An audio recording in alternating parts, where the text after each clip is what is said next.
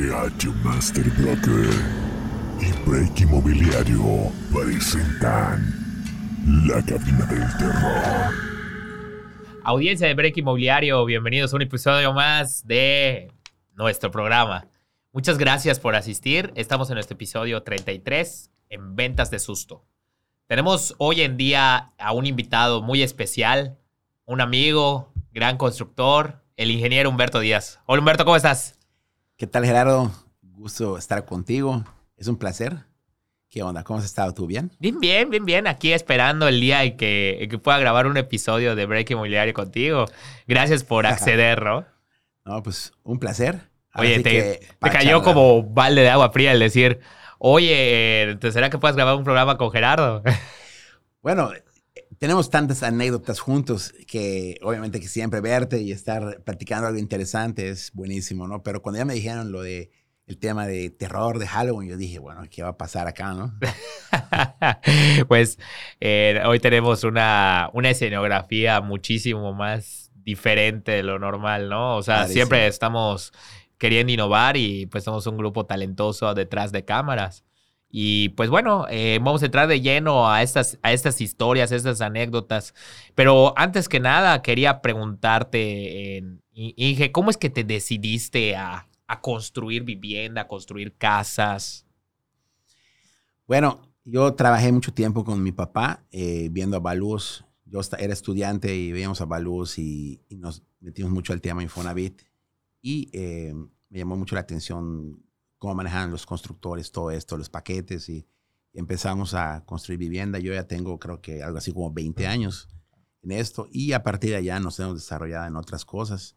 Al día de hoy pues, construimos todo tipo de, de vivienda, incluso pues las viviendas verticales, condominios, que es lo Sí. que está de moda, y hemos hecho un poquito de todo, ¿no? No, sí has y, hecho de todo. y, este, y sobre todo no solo construir, estamos en ventas, eh, hemos sido manager de proyectos, pues tú lo sabes, hemos hecho muchísimas cosas juntos, ¿verdad? Ah, muchas gracias, mister. La verdad, sí, muy, muy gratificante tenerte aquí.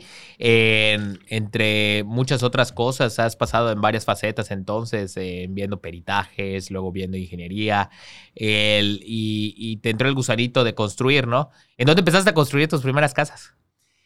Eh, en el oriente de la ciudad, eh, cerca de Plaza Oriente, y En Vergel, ¿no? eh, por allá, por allá empezamos. Y tratamos de hacer allá alguna diferencia para, para que nos vaya bien.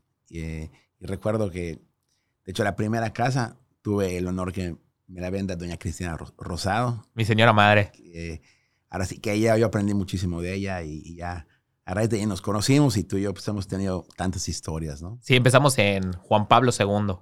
Hace más. Yo, yo estaba haciendo cuentas y fuiste muy modesto, ¿eh? Ya llevas más de 25 años. Y alrededor de 20, no quiero decir Sí. muchos porque van a pensar que estoy muy viejo. No, es, es decir, empecé muy joven. Empecé muy joven. Sí. Oye, y, y la realidad, me acuerdo de esas casas en Juan Pablo II, en Mulsay. ¿Te acuerdas de esas casas de Mérida, Chuburná? De Chuburná, Mérida. Sí, cómo no olvidé. Y realmente de todas me acuerdo. Del, la colonia Elefante Blanco, ¿te algunas- acuerdas? eh, bueno, y realmente el, el- el ser valuador y, y recorrer toda la ciudad me hizo conocerla, ¿no? Porque, pues a veces donde tú vives solo te quedas allá y, y al, al tener este, este, esta actividad recorres toda la ciudad y empiezas a conocer tantas colonias que, que no sabías que existían, como dices tú. Elefante grande, elefante chico, muchos no saben, ¿no? Lo saben. Colonia Mérida y está Linda Vista enfrente. Y, bueno, ya hay colonias que se llaman rarísimo, que es la, la vaca, no sé qué, bueno, es, en- eh, es, es emocionante, pero si tie- tienes que conocer tu ciudad, ¿verdad? Sí, claro. Y eso me hizo conocerla por todos lados. Claro Sí. que ha crecido tanto que ahora ya es difícil conocerla toda, ¿verdad? ¿Sabes qué pasa? Que hoy en día, no sé si te pasa, eh, nos enfocamos mucho a la venta al norte de la ciudad. Entonces, creen que nosotros nada más construimos toda nuestra vida en el norte de la ciudad y ponemos Bueno. muchos lugares, como tú en tu, en tu faceta de, de, pues, de perito evaluador, de constructor, de ingeniero. Y yo como mi faceta de vendedor de casas, o sea, vendimos casas en Mulsay, en Serapio Rendón, en Sí. colonias que hoy en día dices, "Ay, como de verdad las conoces. Bueno, hoy le dices a un, cha- un chavo eh, eh, joven que, que dices, oye, ¿dónde está eso? Y si no es su rumbo, no sabe dónde está, te ¿verdad? pierdes, se pone a llorar. Pero yo creo que hay que conocer toda la ciudad y hay oportunidades en todos esos lugares de la ciudad. Eh, yo creo que todos empiezan a chocar al norte y, y el, el centro ha, ha tenido muchísima oportunidad últimamente. y muchos lugares en el sur igual. O sea, realmente hay de dónde ir a ver para que no solo estar en el norte, ¿verdad? Pero... Para agruparnos en eso, ¿no? Ok. Pues bueno, eh, quería tocar un tema que platicamos en tras bambalinas, ¿no? Lo que viene siendo la mecánica de uso de suelo. ¿Qué nos puedes platicar de eso? Bueno, eh, estábamos tocando, pensando en qué temas íbamos a, platicar el día de hoy eh, y hablando que estamos en, en el mes de octubre, hablando del mes de, Halloween, del terror y todo esto. Día de Muertos. Yo, ese es un tema que definitivamente da mucho miedo. Temas de miedo que, que cuando no los tomas en cuenta te puede llevar unos sustos bárbaros. Yo le recomiendo a, no solo a los constructores expertos, no tengo nada que decirles, ellos igual sabrán su trabajo, pero mucha gente que dice, vamos a construir acá, no saben lo que hay debajo de la, tierra, ¿no? De donde estás construyendo. Y a veces cuando empiezas, te das cuenta que hay una cueva, hay un cenote y, tenías planeado ya poner una estructura de construcción que pues, obviamente ya no la vas a poder poner. Eh, para eso yo les recomiendo que siempre tengan un estudio de mecánica del suelo para saber lo que hay abajo, ¿no? a partir de allá ya puedas tú eh, definitivamente pues, seguir avanzando y no llevarte una sorpresa de miedo. Ahora sí, de terror, ¿no? De terror. Este, desde una casa. Desde una casa, mira, si vas a hacer más de dos niveles, yo te recomiendo que siempre veas una mecánica de suelos para tener la seguridad de lo que tienes, ¿no? Este, abajo y que, y que, y que no te lleves un gran susto. Eh, eh, también tras, tras bambalinas te preguntaba esa, eh, ese estudio de mecánica de suelo y te lo primero que se me vino a la mente es Yucatán, cenotes debajo de la tierra. Sí, realmente el, eh, área en, la que vivimos eh, realmente es muy noble porque tenemos mucha roca firme, la, famosa laja. Y las, la cimentación es bastante barata, mucho más barata que otros lugares de la República, que son más, que la tierra es más suave, que son más pantanosos, etcétera, etcétera. Y es otro tipo de cimentación. Aquí realmente la cimentación es muy barata, pero sí tienes que saber qué hay debajo, porque pueden ser que haya lugares que, pues, que no hay esa laja o que hay socavones o otro tipo de cosas que, que no sabemos. De abajo sí te puedes topar con un cenote, con un pequeño, digo, no tienes un cenote enorme, pequeñas, pequeños cenotitos o pequeñas cuevitas. cuevitas y todo eso. Este, incluso tienes que tener en cuenta que puede ser que te topes con un vestigio arqueológico y, y casi siempre pues la autoridad muchas veces te pide que tengas un estudio del INA. Sí, claro, claro. Eh, pero a veces no te lo piden porque es una construcción pequeña. o, estás muy ya metido en la ciudad y ya está construido todo alrededor, ¿no? Exactamente. Entonces, a veces, pues no hay la necesidad. Pero antes del periférico no te piden INA. Con desarrollos grandes te lo van a pedir. Sobre todo, eh, muchas veces ven la zona donde estás y si estás tú cerca de un lugar que ya está catalogado, sí te lo van a pedir. Sí. Pero bueno, todo ese tipo de cosas hay que tenerse en cuenta, pues porque lo que vayas a construir es una gran inversión y que no te lleves ese tipo de sustos, ¿no? Sí, es que no es lo mismo construir, más o menos para que tengan, eh, nuestra audiencia tenga lo que viene siendo el parámetro, ¿no? Nuestros seguidores. Es, eh, no es lo mismo construir en un terreno de 10 por 20, de 200 metros, a construir en 200 hectáreas. Es muy probable que te toques con vestigios arqueológicos. Bueno, en ese caso sí, definitivamente te van a pedir el INA, ¿no? Es correcto en, un desarrollo que está por el, por el Country Club, en la zona country, que es Chactum. Eh, me acuerdo que, que, el constructor se topó con lo que viene siendo un vestigio arqueológico por el INA y hasta le pusimos su letrerito y todo. Y mucha gente cree que el entrar en Lina y toparse con vestigios arqueológicos se tienen que topar con el castillo de Chichen Itza y no es así, ¿no? O sea, que es una casita maya, son unas roquitas. A, veces tú no ves nada y dices, bueno, ¿esto qué es? Una vacilada. Y, sí me tocó una vez, me tocó una vez que fui con una eh, de las arqueólogas del INA. Exacto. Y yo le dije, bueno, y en ese terreno, como usted ve, le dije, pues no hay nada, le dije. ¿Cómo no hay nada? y me dice, disculpe, ¿usted qué es? Ingeniero, ok, yo no me meto con su construcción, usted no se meta con mi trabajo. Aquí está espectacular, un, bueno, y me empezó a describir todo lo que había y realmente pues no, no, tenía, no teníamos idea de lo que había en ese lugar y obviamente se hizo un, un salvamento en, y todo lo que tenía que hacer con la autoridad y ya después se continuó el desarrollo en ese, en ese entonces. Me acuerdo muy bien, estaba por Chuburná. Qué cosa, ¿eh? Sí. sí. que de verdad que hay miles y miles de historias. Pero voy, a ir avanzando porque anoté mi, en, mi, mi chafita todas las cosas que, que existen. Habíamos tocado la historia de, de que nos tocó de, de construcción en otro lote, ¿no? Wow. Eh, realmente, mira, e, es muy importante que, que tengas en cuenta eh, todos estos puntos cuando vas a construir algo. Y no solo para que lo escuchen los que se dedican a la construcción. Esto es como para los que... Compren un terreno. inversionistas que digan, quiero comprar esto.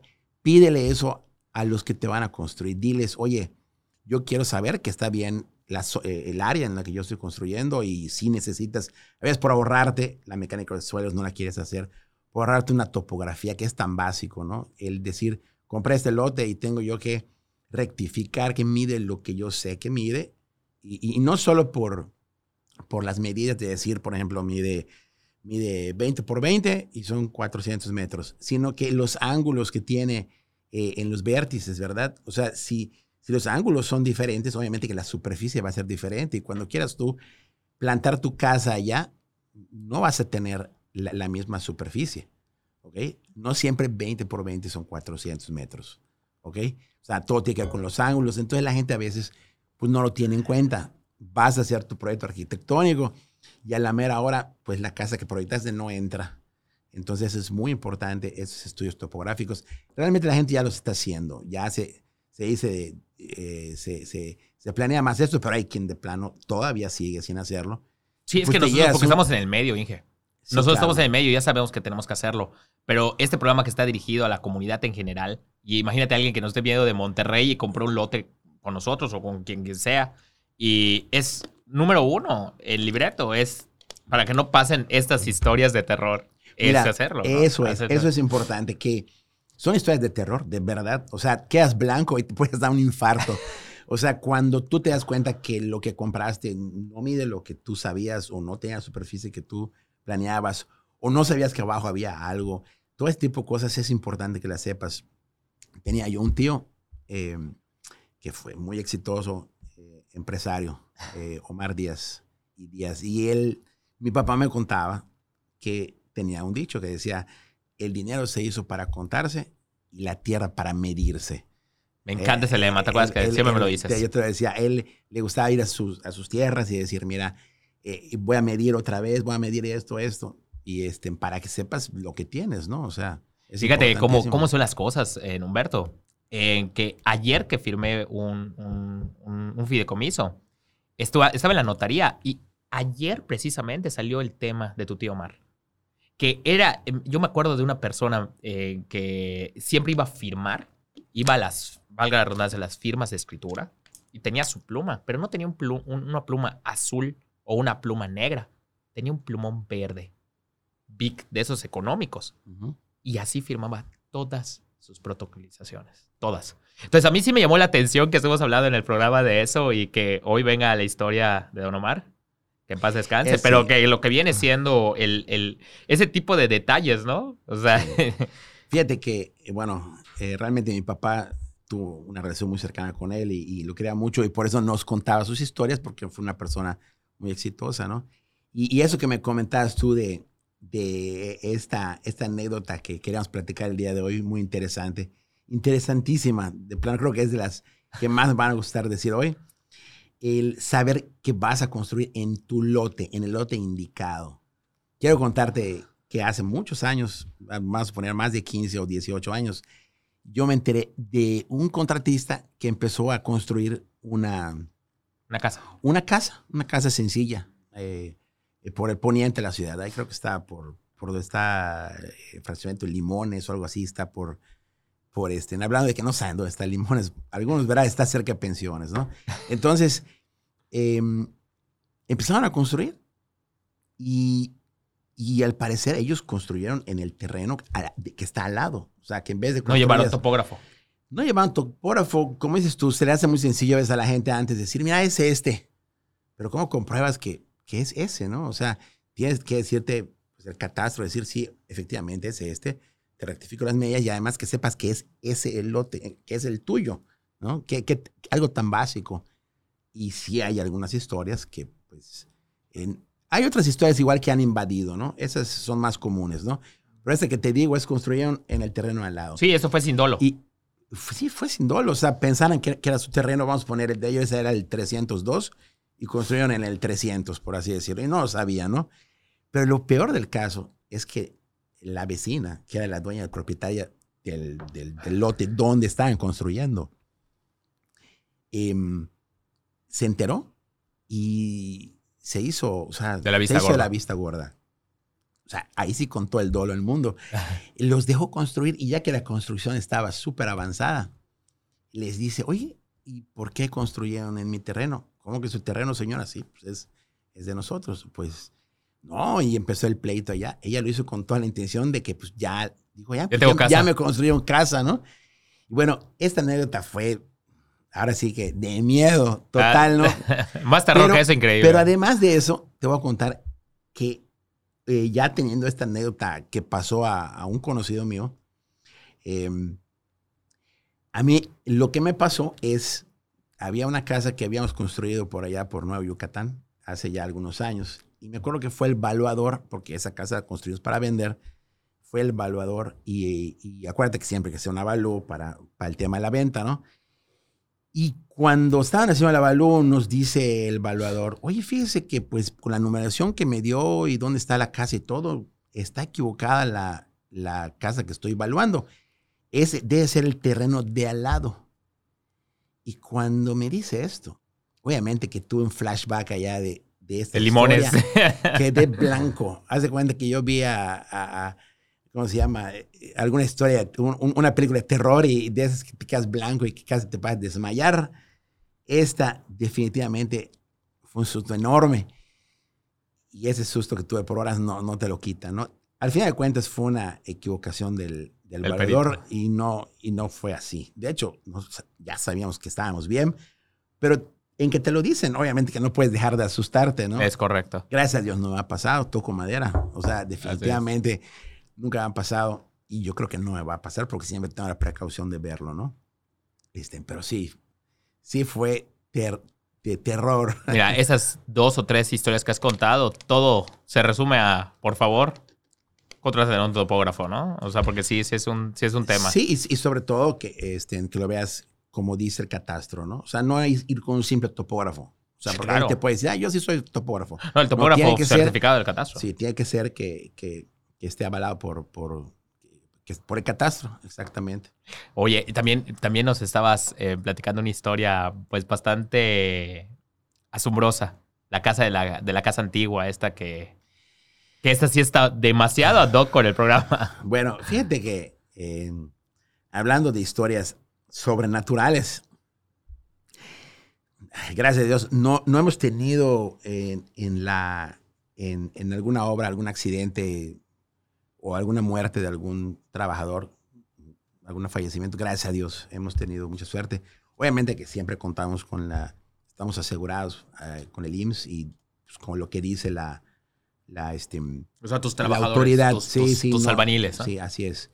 Pero sí, definitivamente, eh, porque eso sí es miedo, ¿no? Si llega el IMSS y no se da de alta tu obra, eso sí te da terror igual, ¿no? Entonces hay que cumplir con todo lo que dice la autoridad. Vienen multas, ¿no, ingeniero? Sí, no, claro que sí, son, son altísimas. Y este, pero sí te puedo contar algunas, bueno, ahora sí que hemos visto cosas profesionales, pero te voy a decir algo sobrenatural que, que nos pasó alguna vez.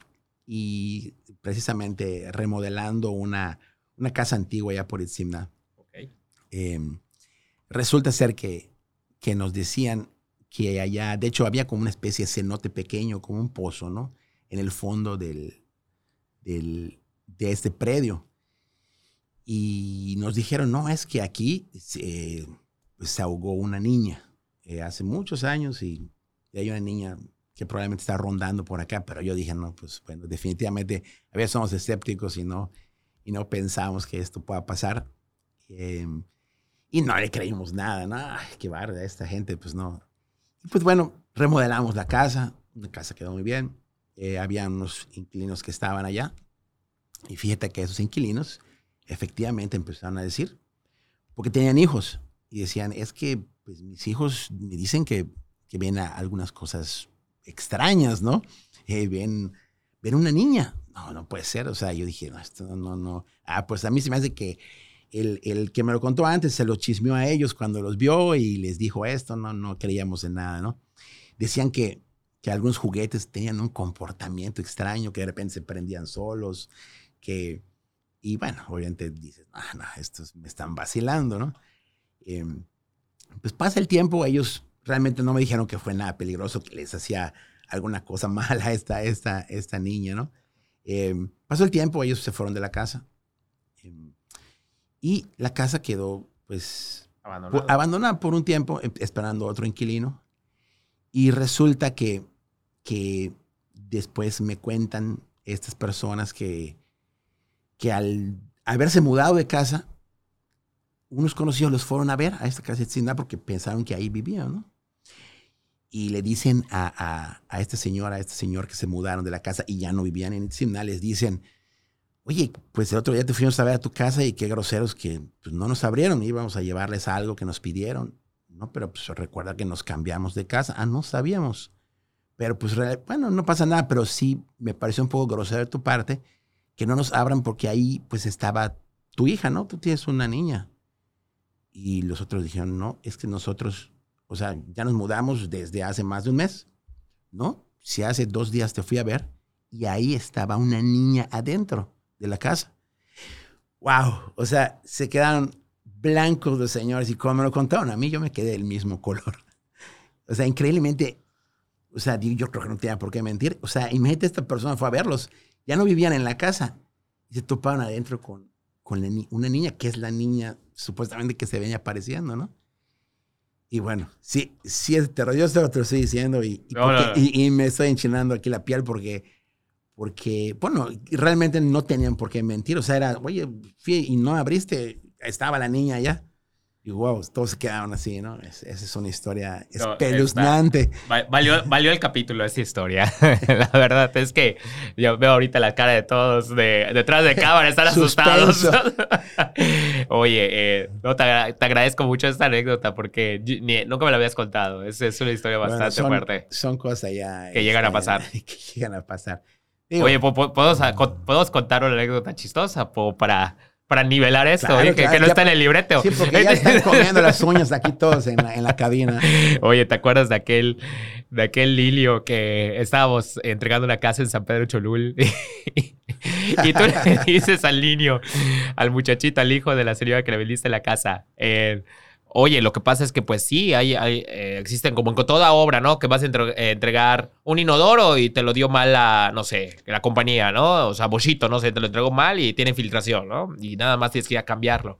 Y, y tú, ¿cómo, ¿cómo, le comentaste al muchacho, no? O sea, pues no te preocupes, yo tengo en un, un, un guardado como para ese tipo de garantías. ¿No te acuerdas? Un colchoncito. ¿Te acuerdas? A ver, cuéntala, mister, porque tú eres el vuelo de eso. Bueno, es que realmente.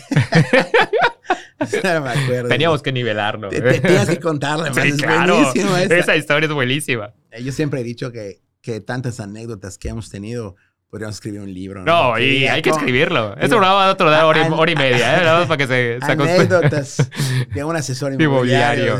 Lo me mató de risa esa. Es que realmente, bueno.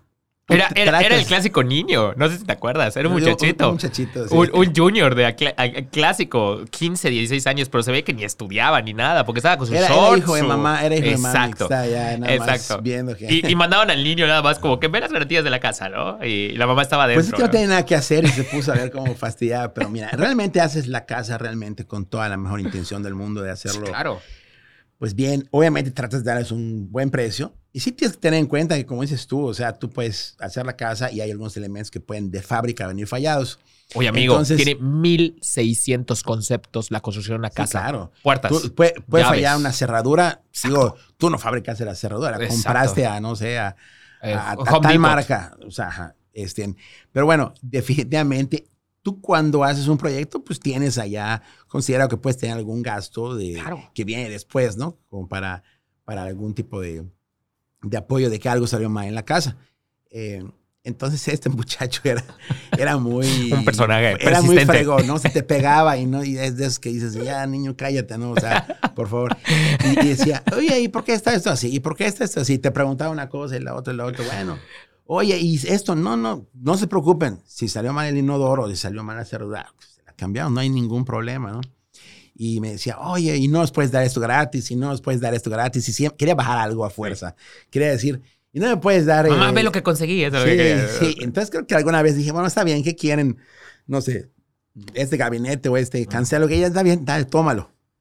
Y seguía, ¿no? Y me puedes dar esto más, y me puedes dar esto más, chavo, la verdad, mira, yo ya no puedo desembolsar nada, el trato ya lo cerramos, este es un precio súper accesible, de hecho esta casa va a ganar una plusvalía increíble en unos meses, o sea, estás Eh. llevando un gran deal, ¿no? Así es. Entonces, y, y no, pero el chavo, no, no, y esto y esto, mira, chavo, y yo realmente no puedo desembolsar más en esta casa porque al poco tiempo, de repente puede ser que me digas, oye, y fíjate que en esto me tienes que apoyar porque hay este tema de garantía. Pues yo tengo que tener mi colchoncito, le dije, para, para, este, para responderte, le dije. Y me dice, ¿y no será que me puedas dar un poco de dinero de ese colchoncito? no se Ese- va- esa historia jamás no en la se vida me se va a olvidar. olvidar eso. ¿Y no será que me puedas dar un poco de dinero de ese colchoncito? Yo no sé si quería el dinero Esa- ese para ir esa a, firma, al cine. Esa firma. No, sí, claro. Esa es una para ir a comprar sus papitas. Para- No, la verdad es que esa, esa firma jamás la voy a olvidar, mister, porque en- es una firma literal de terror. Porque te acuerdas que era la señora y el muchachito, pero el que pagaba era el hermano. Así una cosa. Algo así. Y, y- y- y ya estando en la firma, la señora, sí, que firmen y todo. Y, firmó el, el que estaba a nombre de la casa y se fue. Pero Sí. creo que trabajaba en progreso. Y te No acuerdas me que el señor agarró y dijo, no pago hasta que esté enfrente de mí el que firmó, pero el señor llegó como hora y media tarde a la, a la firma de escritura. Y el notario dio, cons- eh, dio constancia de que se había firmado esa casa. Y dijo, pues si no traen al muchacho, no firmo. Y nos arrancamos, ¿te acuerdas? Desde la notaría hasta Sí, progreso. bueno, lo que pasa es que en realidad, eh, pues el notario tiene que dar fe de lo que está pasando. Claro. La persona sí firmó. Delante del enfrente notario. Bueno, salió, los señores llegaron tarde y después llegaron después a firmar, pero pues como que se pusieron, no, no, no, yo no conocía a la persona que firmó y la quiero enfrente y uf, fue un relajo, sí me acuerdo. Terrible, terrible. De, de No, una de. Miles que, Lo- los que miles, han pasado. mil- mil millones. este, pero realmente, pues, Ya para eso estamos. Y seguirán habiendo más. No, hay otras que ya luego les contamos. Seguirá Me habiendo muchas- risa. muchas. Oye, eh, espero que hayas disfrutado este capítulo y que hayas, eh, de verdad, te voy a seguir invitando, mister, porque yo estoy Gracias. seguro que este capítulo va a ser de los que más tengan rating. Esa historia de terror está fabulosa. No, y son cosas que de verdad pasaron. y sea, pasaron mil millones de cosas más. Pues bueno, este, ahora sí que ojalá que tengamos muchas historias No, más sí, sí, adelante, sí, sí, porque además somos dos emprendedores jóvenes todavía Es correcto. nosotros y tenemos muchísimo para dar. Tenemos mucho para dar. Pues muchas gracias, Humberto, por estar acá en el programa. Y les invitamos a todo lo que viene siendo nuestra audiencia a seguirnos en nuestras redes sociales, en nuestro canal de YouTube, darle clic a suscribirse. Y a todas nuestras redes sociales. Estamos como Break Inmobiliario. Lo puedes descargar en Spotify, en iTunes, en todas las plataformas digitales. Muchas gracias y les esperamos. Cada domingo, del 9 al 23 de octubre, a las 8 de la noche, La Cabina del Terror. No te pierdas nuestro especial el 31 de octubre. Hablemos de oscuras experiencias basadas en hechos reales.